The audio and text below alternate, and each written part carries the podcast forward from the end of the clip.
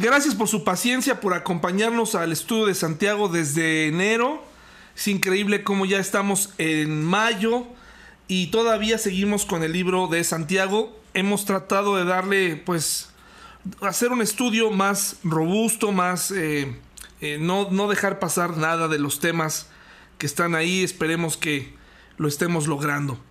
Voy a compartir mi pantalla para que puedan ver esta tarde tenemos en la portada eh, esta clásica imagen, poco, poco vista en las iglesias donde yo he estado en mi vida. Pocas veces he orado de la mano de alguien, no sé ustedes, pero es bonito, ¿no? Eh, cuando puedes tomar las manos de, los hermanos orando en el mismo objetivo, con el mismo objetivo. Eh, hay una crítica muy importante que se le hace al, movimiento pentecostal de el uso de las muchas emociones o, de, o del contacto físico como este, ¿no? Pero creo que sí fallamos mucho como iglesia, sobre todo iglesias donde somos aparentemente muy conservadores porque eh, perdemos ese contacto, ¿no? Eh, cuidamos demasiado las apariencias, cuidamos mucho el no pasarnos, y, en lo personal, pues es, bonito, ¿no? El, saber que cuentas con el hermano la hermana que está a un lado y nos unimos en oración. Y así está la pantalla esta tarde. Están con las manos tomadas, hay unas Biblias, si ustedes ven ahí. Eh, y en el, en el nombre de Dios nos unimos en oración para pedirle ayuda, para pedirle que responda eh, a nuestras peticiones.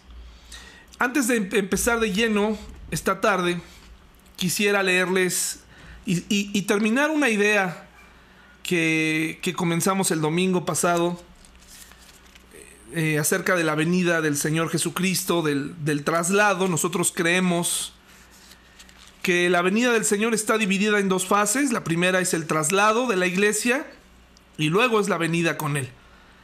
Más adelante algunos hermanos me han sugerido que estudiemos un poco más estos temas y así lo haremos. Mientras tanto, eh, solamente así como un repaso, como un pequeño, pues una repasadita nada más.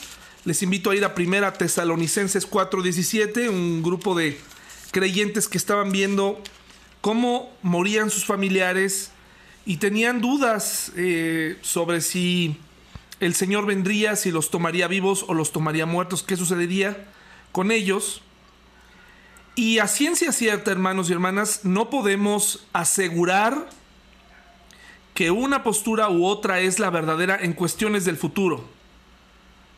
Yo no me atrevo a hablar de forma dogmática y decirles la creencia que yo tengo es la dispensacionalista.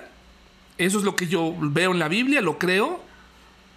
Y respecto a, los asuntos del futuro, sí me atrevo a ser más cauteloso. Yo le enseño esta postura a la iglesia, me parece que es la que va más de acuerdo a la escritura por su interpretación literal. Pero también las otras posturas tienen algunas eh, cosas que son interesantes para estudiar. Pero yo creo en, en, esta postura en donde la iglesia será arrebatada antes de esa última semana, que es un juicio ya, la llamada Gran Tribulación, y luego eh, la venida del Señor para reinar con Él durante mil años. Esto, esta creencia dispensacionalista se le llama eh, pre, premilenio. Pero hay otros que creen en el milenio, en el amileniarismo, que significa que no hay milenio, ellos piensan que ya lo estamos viviendo. Y es muy apasionante estudiar las posturas. Y el post-milenialismo ya casi no se cree. Por diversas cosas, ya hay muy pocas personas que defienden este, este argumento. Así que hay dos muy claros o más importantes actualmente, ¿no? Pero lo importante, hermanos y hermanas, es que no debemos centrarnos en, en, las señales únicamente de los tiempos. Hay personas obsesionadas con mirar los tiempos y los sucesos alrededor del mundo. Y ahorita al respecto les voy a leer un artículo muy interesante. Pero dice Primera Tesalonicenses 4:17 dice, "Luego, junto con ellos nosotros, los que aún sigamos vivos sobre la tierra, seremos arrebatados en las nubes para encontrarnos con el Señor en el aire. Entonces estaremos con el Señor para siempre. Así que anímense unos a otros con estas palabras. Y de aquí este versículo pues nos está hablando acerca del arrebatamiento, el traslado de la iglesia en, el que, en la que yo eh, personalmente creo y la que enseñamos en la, iglesia. Pero recuerde, hay, hay otras posturas interesantes que vale la pena también estudiar. Respecto al retorno del Señor, el traslado de la iglesia, debemos tener cuidado en no tomar demasiado tiempo analizando las señales y los rumores. La atención debe estar centrada en Jesús, no en los eventos. Hay gente obsesionada que si las lunas de sangre, que si que si el presidente en turno, e incluso movimientos cristianos poniéndole fecha. Vemos en esta lámina, en esta diapositiva, un resplandor ahí eh, entre eh, detrás de esta casa, como cuando los cielos se abren. Y creo que cuando cada uno de nosotros, cuando vemos en el cielo alguna, algún asunto, algún destello, pues es impresionante, ¿no? Ahora imagínense pues el ver, el poder identificar, el poder reconocer ese día que es la manifestación del Dios en el que hemos creído durante muchos años mientras estuvimos en la tierra, al que le entregamos nuestra vida. Eh, les voy a leer este, este texto para luego pasar directamente al estudio de Santiago, a lo que nos toca el día de hoy. Su pastor, maestro, experto, gurú de YouTube, fijó una fecha incorrecta para la segunda venida, no permita que se salgan con la suya, así se llama. Parece ser la temporada alta de personas informándonos sobre cuándo regresará Jesús. He visto cinco fechas para el periodo de septiembre-diciembre 2015 y otras para el 2016 o 2017. Eh, obviamente este estudio está escrito en este, en este periodo de tiempo y para esta fecha, para el día de hoy, pues ya han, ya han habido otras fechas. Cuatro de estas fechas nos han pasado de lado, ya sea que estos fijadores de fechas afirmen ser profetas o no, todos ellos transgreden la advertencia del Señor. Entonces, si alguien les dice a ustedes, miren, aquí está el Cristo o allí está, no lo crean. Mateo 24, 23. Además de la afirmación de Pablo de que no debemos permitir que nadie nos confunda con sus predicciones de acuerdo a 2 Tesalonicenses 2 del 1 al 2. Como he escrito extensamente en otros lugares, estos fijadores de fechas tienden a caer en comportamientos predecibles y puede descargar el artículo completo que está aquí, eh, luego les comparto. Eh, y dice, primero, las personas hablan con gran confianza antes del tiempo mencionando fechas o meses o años y ofreciendo prueba incontrovertible de que el Señor regresará como ellos predijeron. Segundo, cuando Él, cuando él no regresará, cuando Él no regresa, o sea, cuando no se cumple lo que ellos dicen, ¿qué ocurre? La mayoría de los fijadores de fechas tienen un fuerte mecanismo de defensa psicológico. Y aquí vienen. Algunos literalmente olvidan que ellos fijaron una fecha.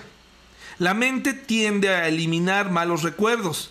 En un caso yo tuve que en efecto copiar y pegar una predicción para septiembre del 2011 a un fracasado profeta antes de que él reconociera su propia afirmación y admitiera que él en realidad la había escrito. Culpan a la multitud.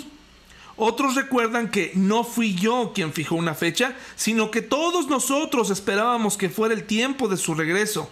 La responsabilidad compartida es responsabilidad diluida. Utilizan el modelo del cebo y el anzuelo. Ok, entonces yo me imagino que no era la luna de sangre o Jade Helm lo que señala el fin de la edad, pero, pero solo mire estas otras señales, asteroides, asteroides asesinos, estelas químicas. Otro argumento que utilizan es pobre de mí. Bueno, ahora yo nunca afirmé ser un profeta, yo solo leo la Biblia y hago lo que me dice. El mensaje oculto en esta observación es, no me culpen a mí, culpen a la Biblia por no ser clara. Enfatizan el punto mayor. Bueno, el Señor no regresó, pero yo me imagino que la verdadera lección es que nosotros deberíamos estar listos en cualquier momento para su venida. Solo días antes, este mismo fijador de fechas había rechazado este tipo de esté listo en cualquier momento por ser una enseñanza miope y antibíblica. Revisar, revisar, revisar. Otros actualizan sus libros y DVDs y tratan de venderle las ediciones revisadas y actualizadas. Estas personas ya han publicado libros acerca de las lunas de sangre y entonces simplemente actualizan sus predicciones para no, pero no admitirán haber fallado. La carrera del presidente Obama se acerca a su fin, aunque muchos afirmaron que él sería el anticristo. Obviamente para este periodo el, presidente Obama ya tiene varios años que no está en la presidencia. ¿Usted cree que ese es el fin de la historia? No. Solo busque en Google Trump anticristo, Hillary anticristo o Ted Cruz anticristo. Putin anticristo. Y usted verá a lo que me refiero. Los profetas ya, van avanzando. Los fijadores de fechas tienden a reaccionar mal cuando ellos son acorralados por sus falsas predicciones. Ellos repentinamente quieren su misericordia, puesto que después de todo ellos hacen mucho bien. Yo hasta me atrevería a decir esto. Si su predicador, maestro, ministro favorito de TV, autor, mensajero de YouTube, cualquiera, fija fechas, entonces, ese predicador, maestro, ministro favorito de TV, autor, mensajero de YouTube, no merece su lealtad. Fijar fechas no es un juego inofensivo. Cada vez que alguien calcula una fecha y falla en cumplirse, hay personas que se burlan de nuestra fe. Hay personas jóvenes que se van de la iglesia. Hay personas que deciden que la Biblia no debe tomarse seriamente después de todo. Pregunte a su alrededor. Yo me imagino que todos nosotros tenemos un amigo que dejó la fe cuando una predicción falló. Y Jesús dijo que eso era un asunto serio. Es imposible que no vengan tropiezos, pero hay de aquel por quien vengan. Más le valdría que le colgaran al cuello una piedra de molino y que lo arrojaran al mar que servir de tropiezo a uno solo de estos pequeñitos. No permita que los fijadores de fechas se salgan con la suya. Escrito por Gary S. Shogren, eh, un artículo muy interesante y recientemente yo conocí a un hermano sincero en la fe que, eh, por supuesto, ayudado de otras personas, afirmaba que el Señor vendría en eh, septiembre, octubre del año pasado y aquí estamos, hermanos y hermanas. Ahora, Vayamos al tema que nos compete hoy de lleno, ya casi terminando nuestra, eh, nuestro estudio de Santiago. Dice así, el creyente maduro conserva una actitud de oración ante los problemas de la vida. Dice, por favor, el libro de Santiago, vayamos allá, libro de Santiago, capítulo 5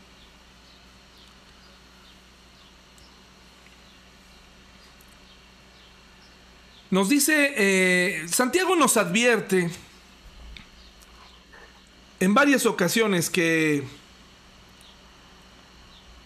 debemos tener cuidado con la lengua, ¿no? A estas alturas, eh, todos deberíamos saber el peligro o los peligros de la lengua, los peligros de hablar de más, de murmurar, de andar profetizando, ¿no? De, de herir a los demás. E incluso, dice Santiago 5.9, hermanos, no se quejen unos a otros, de unos de otros, o serán juzgados, pues miren, el juez ya estará a la puerta. El hablar con prontitud, sin fijarnos. Santiago 5.12 dice, pero sobre todo, hermanos míos, nunca juren por el cielo, ni por la tierra, ni por ninguna otra cosa, Simplemente digan sí o no para que no pequen y sean condenados. El Señor estaba queriendo a través de Santiago que nos evitáramos este asunto de hablar y de invocar a nuestro Dios en asuntos terrenales cuando teníamos la intención de fallar o de mentir. Cuando tenemos la intención de no cumplir. ¿Te ha mirado a los ojos una persona que de pronto te pide dinero prestado o te promete un comportamiento, te mira a los ojos, te ruega, te dice cosas, pero después sencillamente se va y te dice, te lo juro por Dios, te lo juro por Dios que está en el cielo, ¿no?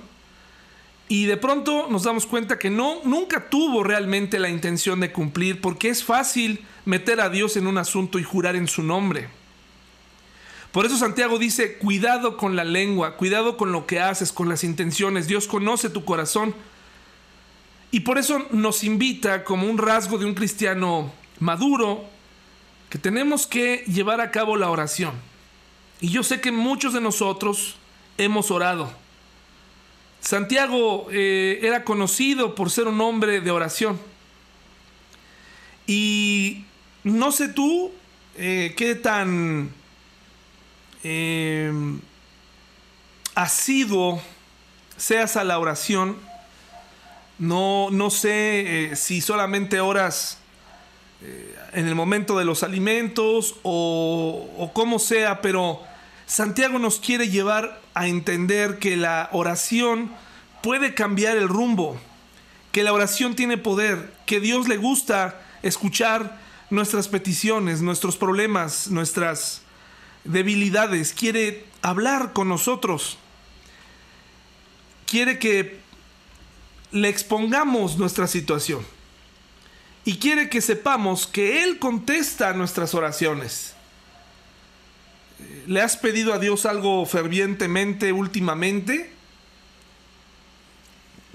¿Has... En tus oraciones tienes fe? ¿Aplicas la fe?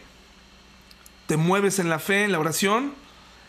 Dice Santiago 5 del 13 al 18 que hay cuatro razones o cuatro cosas por las cuales orar. La última eh, va implícita, la última es como no nos dice claramente que lo hagamos, pero va implícito. Y esas cuatro cosas, orar cuando sufrimos, orar por los enfermos, orar por nuestro país, orar por los que se han apartado. Dios escucha las oraciones. Santiago 5 del 13 al 18, por favor, acompáñenme. Si tú tienes alguna situación, ponla en las manos de Dios, ora a Él, con tus palabras, con sinceridad, como cuando hablas con, con tu papá, con tu mamá. Eh, de verdad hay oraciones de las cuales eh, las escucho y eh, de algunos pastores con experiencia y digo, caray, ¿qué estarán tratando de decir, no? Eh, le recitan la Biblia a Dios, Señor, pues como dice tu palabra y, y pues ya ves, Señor, que aquí las cosas están difíciles, estamos haciendo esto, el estudio que estamos dando está bien bueno, Señor, y, y pues te pido que tú les des ánimos y empiezan a contarle a Dios algo ahí como si Dios no supiera lo que está pasando, ¿no? Y a veces nada más lo hacemos para que los demás oigan lo que nosotros estamos haciendo o lo que nosotros andamos haciendo eh, eh, como proyecto, ¿no? Dice, ¿alguno de ustedes está pasando por dificultades? Que ore. ¿Alguno está feliz? Que cante alabanzas. ¿Alguno está enfermo? Que llame a los ancianos de la iglesia para que vengan y oren por él y lo unjan con aceite en el nombre del Señor. Muy interesante estos capítulos, estos versículos que estoy leyendo en este momento. Una oración ofrecida con fe sanará al enfermo y el Señor hará que se recupere. Y si ha cometido pecados, será perdonado. ¿Será posible que Dios pueda efectuar un milagro si oramos con fe? ¿Será posible? Santiago nos está hablando de esto. Sobre este tema vamos a hablar un poco más el domingo vale la pena ir un poquito más allá y hablar acerca de los milagros. Con el tiempo nosotros nos hemos ido perdiendo, nos hemos ido eh, haciendo más, eh, hemos usado más el intelecto, tenemos un, un cristianismo más basado en la razón que, que en lo sobrenatural. Creemos que Dios resucitó, pero no creemos realmente que Él pueda hacer milagros. Así fuimos educados, muchos de nosotros en las iglesias, como si alguno de nosotros al orar y esperar un milagro estuviéramos pidiendo algo prohibido, algo que no se debe mencionar porque pertenece a solamente una denominación. pareciera que el poder de Dios está totalmente limitado. Luego dice, confiésense los pecados unos a otros y oren los unos por los otros. A propósito del versículo 15 y el 14, de aquí la Iglesia Católica ha tomado la, famosa los santos óleos. Aquí es, de, este versículo se ha tomado esta parte de donde ya cuando una persona está a punto de morir, le, le, hacen algunas, le, le, untan un poco de aceite, ¿no? Confiénsense los pecados unos a otros y oren los unos por los otros para que sean sanados. La oración ferviente de una persona justa tiene mucho poder y da resultados maravillosos. Elías era tan humano como cualquiera de nosotros, sin embargo, cuando oró con fervor para que no cayera lluvia, no llovió durante tres años y medio. Más tarde, cuando volvió a orar, el cielo envió lluvia y la tierra comenzó a dar cosechas. Entonces nos, nos describe estas cuatro situaciones donde nos invita a usar el arma más poderosa que tenemos los cristianos, que es la oración. Eh, hay ocasiones donde no hay estudios o nos reunimos a orar y yo puedo notar a veces el desánimo de las personas como diciendo, ¿a poco nada más vamos a orar? Cuando realmente la oración es el, es el camino, es eh, nuestro momento para hablar con el Creador y, y ponernos en sus manos, ¿no?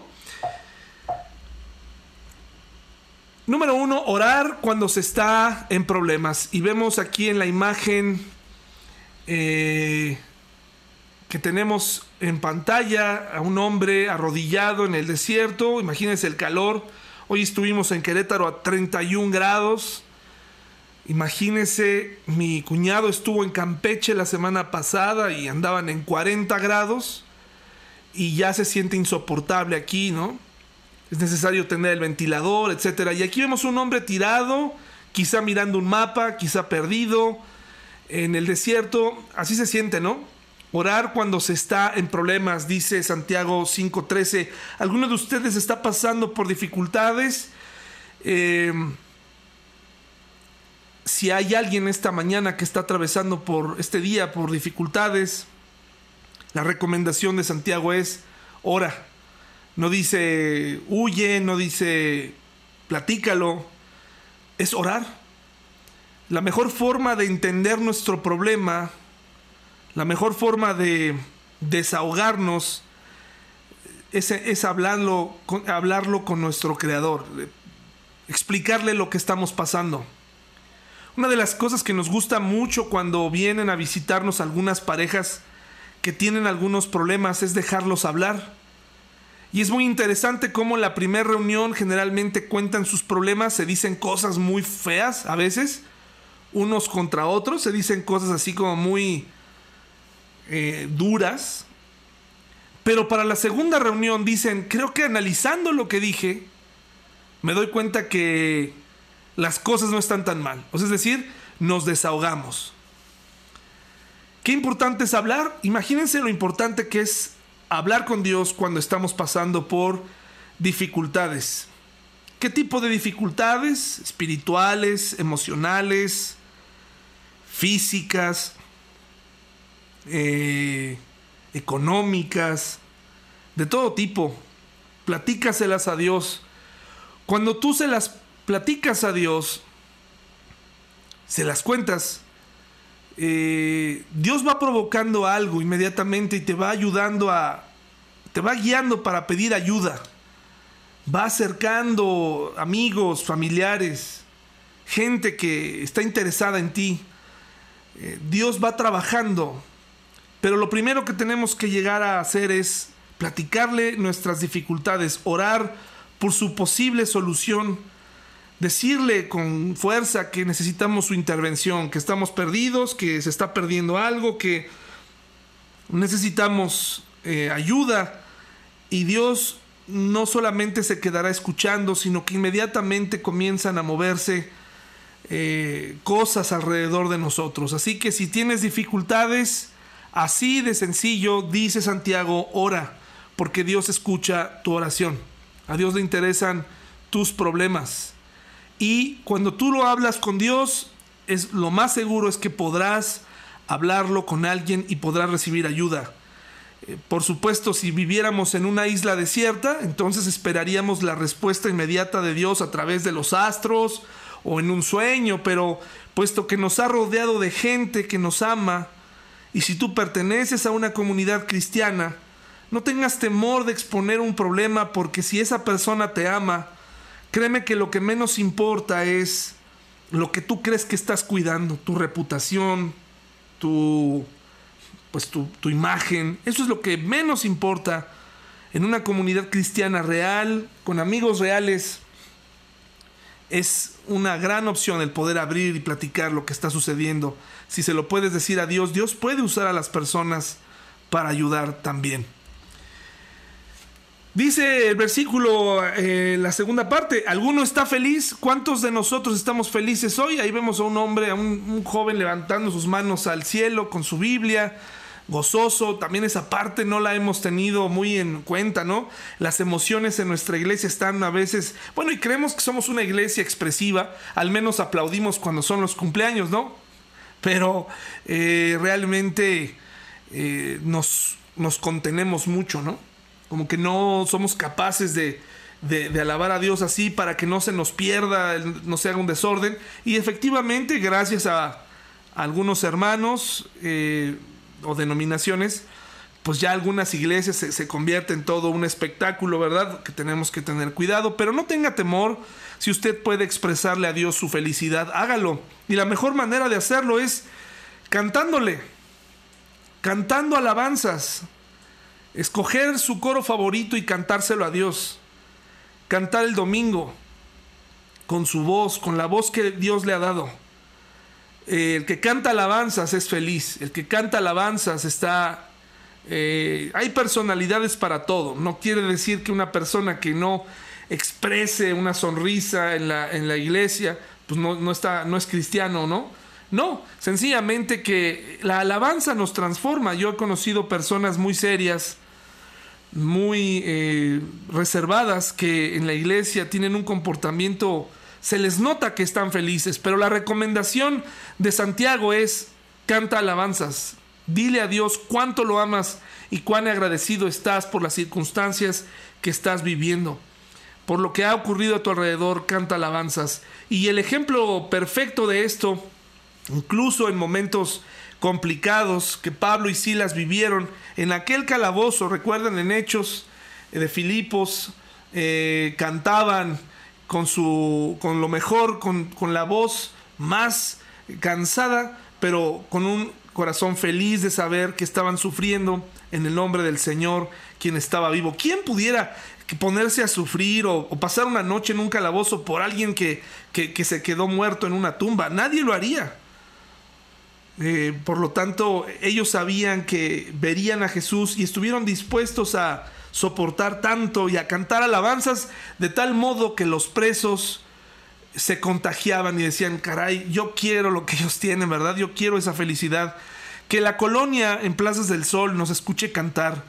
La verdad es que no los atrevemos a invitar a cantar muy fuerte a veces por lo que ha ocurrido y, y curiosamente eh, lo que ha pasado hoy en día con la alabanza en general en todas las iglesias es que la propagación del virus, pues eh, cuando cantamos es el momento en el donde más expulsamos saliva y pudiéramos contagiar.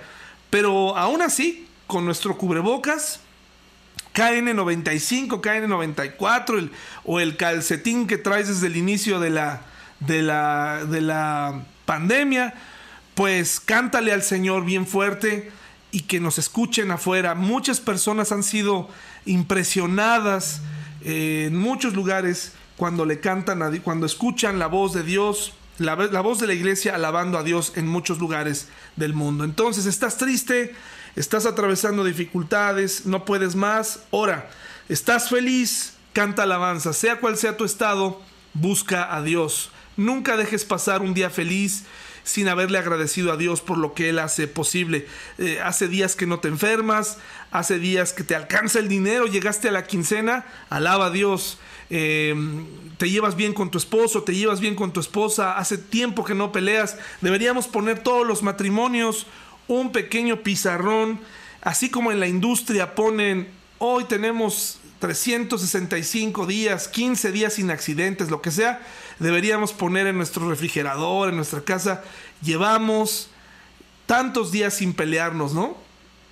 No es necesario pelear porque el Señor vive en nuestro hogar también y podemos poner, estar de acuerdo.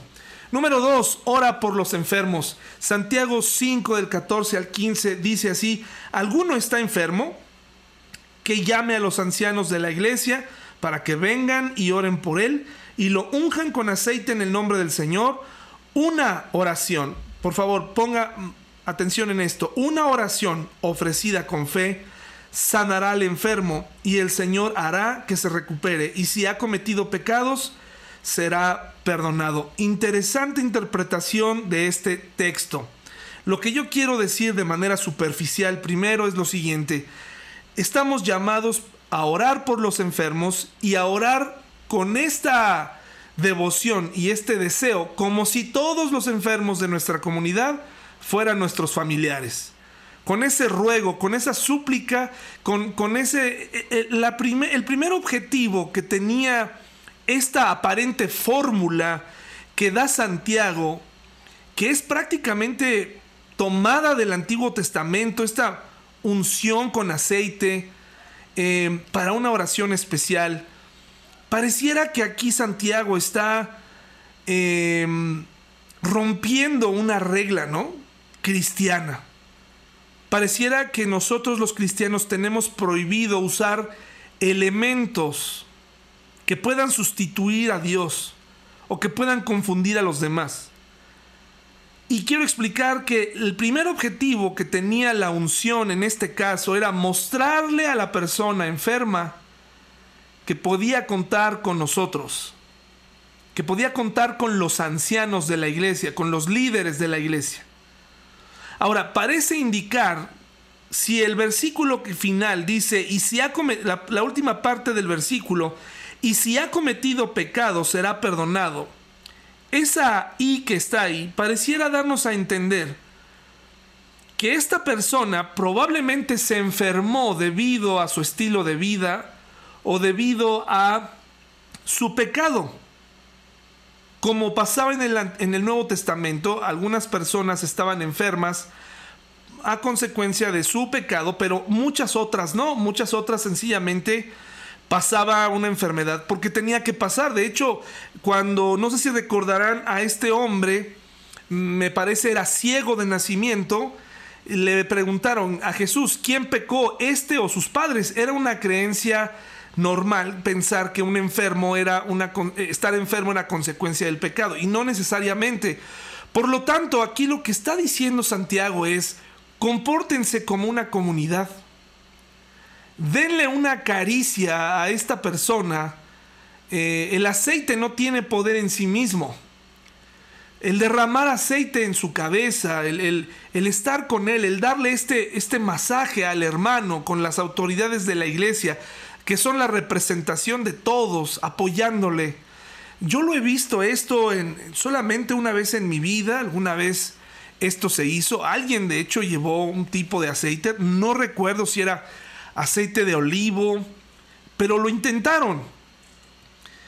Y aquí el peligro de pensar que Santiago nos está dando una fórmula, porque si nosotros oramos por una persona y, la ungimos con aceite y esa persona no sana, pudiéramos pensar que nos faltó fe o que usamos el aceite incorrecto y ahí caeríamos en este asunto como de misticismo, ¿no? De no compraste el aceite correcto, no se lo pusiste correctamente. Eh, cuando de lo que se está tratando aquí, lo que tiene más importancia es la, oración de fe. La devoción con la que yo le pido a Dios que sane esa persona, pero recuerde, pidiendo la voluntad de Dios. Aquí Santiago no está diciendo, eh, tú úngelo y vamos a olvidarnos de la voluntad de Dios. Sencillamente oren, oren por un resultado positivo. Hagan esto para ayudar al enfermo, para que se sienta animado, confiado en que, en que cuenta con la comunidad cristiana. Nosotros nunca hemos hecho esto de ungir a una persona con, aceite. Eh, y estudiaremos un poco más acerca de este tema el domingo sobre si los milagros son posibles eh, en este tiempo, ¿no? El Señor Jesucristo llegó a utilizar eh, en algún momento para sanar, me parece, al, al sordomudo, al que era sordo, cuando hizo lodo, si no me equivoco, y se lo puso en los oídos. Ahí el Señor recurrió a esos elementos, no porque el lodo en sí mismo eh, tuviera poderes curativos, sino precisamente para que esta persona pudiera, eh, para que la gente tuviera un ejemplo, ¿no? Una ilustración de lo que Jesús podía hacer. Entonces es muy interesante, pero lo que yo quiero resaltar aquí es orar por los enfermos con toda fe, como si todos fueran nuestros familiares. A veces oramos por ellos de manera muy pasajera. Ah, sí, el hermano tal, ayúdalo, ¿no? Pero una persona que está enferma no solamente se enferma ella, sino va enfermando eh, en, muchos sentidos a los que están a su alrededor, económicamente, anímicamente, espiritualmente. Si no estamos preparados, si la iglesia no se hace presente, si no nos apoyamos unos a otros, eh, será una etapa terrible. Ahora nos consta que aún habiendo orado por alguien con fe, Dios decide que esta persona se vaya y tenemos que aceptar su voluntad. Aprenderemos un poquito más de los milagros el domingo que entra. Dice Santiago 5, 17 al 18, orar por el país. ¿Qué tiene que ver esto de orar por el país? Bueno, pues mire lo que dice Santiago eh, 5, 17 al 18. Elías era tan humano como cualquiera de nosotros sin embargo, cuando oró con fervor para que no cayera lluvia, no llovió durante tres años y medio. Más tarde, cuando volvió a orar, el cielo envió lluvia y la tierra comenzó a dar cosechas. La oración y la historia completa de esta parte de Elías está en Primero de Reyes, capítulos 17 y capítulo 18. En este episodio, el profeta de Dios es utilizado para alterar y para cambiar la historia de todo un país en ese sentido. La, la lluvia es muy importante en una época de decadencia, eh, Dios utiliza a este profeta. Y por eso aquí dice, siendo tan humano como nosotros, eso quiere decir que tú y yo podemos afectar con nuestras oraciones el rumbo de nuestro país. Podemos cambiar ese rumbo, podemos eh, buscar que algunas cosas sucedan para bien. Eh, cuando yo les hablo de tener una opinión política y, atreverse a exponerla es porque detrás de muchas cosas hay puntos de vista que no son cristianos. No podemos, hermanos y hermanas, ponernos de lado o en contra de alguien sin saber, o aceptar la mentira, o vivir como si este, eh, calumniar de forma global estuviera permitido. Hermanos y hermanas, eh, ahora que estamos escuchando la guerra en, en Ucrania, quiero resumirle un poquito la situación para que usted comprenda que hay cosas que están manejadas por medios muy populares y que pareciera que nos están dando la verdad y no es así. Así como en México suceden todos los días un montón de calumnias con fines políticos, y los cristianos se han apartado, quiero explicarles así en dos minutos, en tres minutos, un poquito más de lo que está pasando del otro lado del mundo para que usted conozca y la próxima vez que alguien le invite a poner en su Facebook la bandera de Ucrania o ponerse del lado de un país o de una persona, primero comprenda qué está pasando allá. Y también ore por ellos. Hay muchísimas cosas que se mueven y no sé si usted ha podido estudiar un poco por qué Rusia está invadiendo Ucrania. Y yo no estoy justificando que él lo haga, que Putin lo haga. No lo estoy justificando, pero usted sabía que por muchos años Estados Unidos se ha metido en los países, ha ido, invade países, se mete poco a poco y a través de la OTAN ha conseguido que la Unión Soviética se disolviera, un país enorme, grandísimo, extenso y con el paso del tiempo, eh, a través del organismo internacional, la OTAN, se ha ido apoderando de territorios de aquel lugar, de ese lugar donde está Rusia, y se ha ido apoderando poco a poco mediante convencer a las personas que de esos países que no deben pertenecer a Rusia, sino que tienen que declarar su independencia porque los rusos o su, gobierno eh, eh, eh, los está maltratando. Entonces ha, logrado esta división y entonces resulta, hermanos y hermanas, que a través de la OTAN ha logrado que Rusia pierda grande parte de su territorio. Y lo que está ocurriendo en, Croacia es, muy interesante. Si Croacia se une a la OTAN, Estados Unidos podrá poner una base militar ahí y ponerse muy cerca estratégicamente de los rusos. Por eso Rusia se opone a que Croacia eh, se, se, una a la, a la OTAN para que no le pongan misiles ahí y que poco a poco se vaya comiendo el territorio que ya Rusia ha perdido a lo largo del tiempo. Este conflicto es por eso, porque poco a poco van invadiendo y mm, eso es lo que usted tiene que saber a grandes rasgos. Todo, hay, todo tiene una razón. Orar por el país, convertirnos en personas justas, en personas que hablan la verdad, que conocen, que no se dejan convencer por lo que salen las noticias, tener vidas limpias, pagar nuestros impuestos, buscar eh, orar por nuestros gobernantes, no despedazarlos, sino apoyar lo correcto, orar por lo que hacen mal, y si un día nos impiden eh, congregarnos, entonces tendremos que levantarnos y decir, nunca me vas a poder callar, pero mientras esto no suceda, hermanos y hermanas, tenemos que convertirnos en personas como Elías, que pudieron ser capaces de cambiar un país.